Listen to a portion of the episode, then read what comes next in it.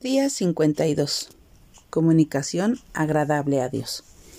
Primeramente doy gracias a mi Dios mediante Jesucristo con respecto a todos nosotros que nuestra fe se divulga por todo el mundo. Romanos 1.8. La tecnología moderna nos ha llevado a niveles que nunca hubiéramos soñado. Muchos de nosotros hemos vivido este cambio de no tener Internet a tenerlo, un tiempo en el que no existían computadoras y ahora las hay. Antes usábamos el correo para comunicarnos mediante cartas y telegramas. También teníamos periódicos y revistas. Nos pasábamos la información diaria conversando con nuestros amigos y familiares.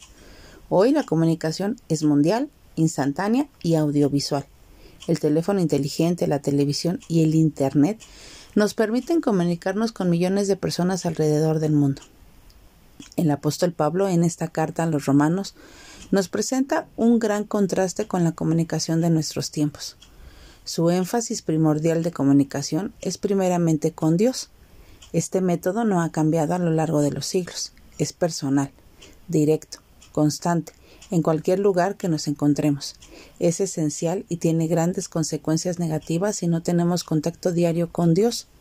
También Pablo menciona el contenido de la información transmitida, la fe de los cristianos de Roma, una fe genuina y verdadera, demostrada en el comportamiento de los cristianos, en cómo se comportaban en medio de la persecución y el sufrimiento. Esta fe se divulga de persona a persona por todo el imperio romano, una fe genuina.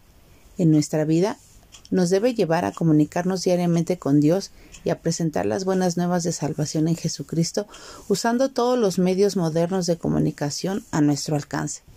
Nuestra vida debe impactar a nuestros familiares, a nuestros vecinos, a nuestras amistades y a nuestros compañeros de trabajo. Así que hoy digámosle al Señor, ayúdame a vivir mi fe de manera que se divulgue por todas partes.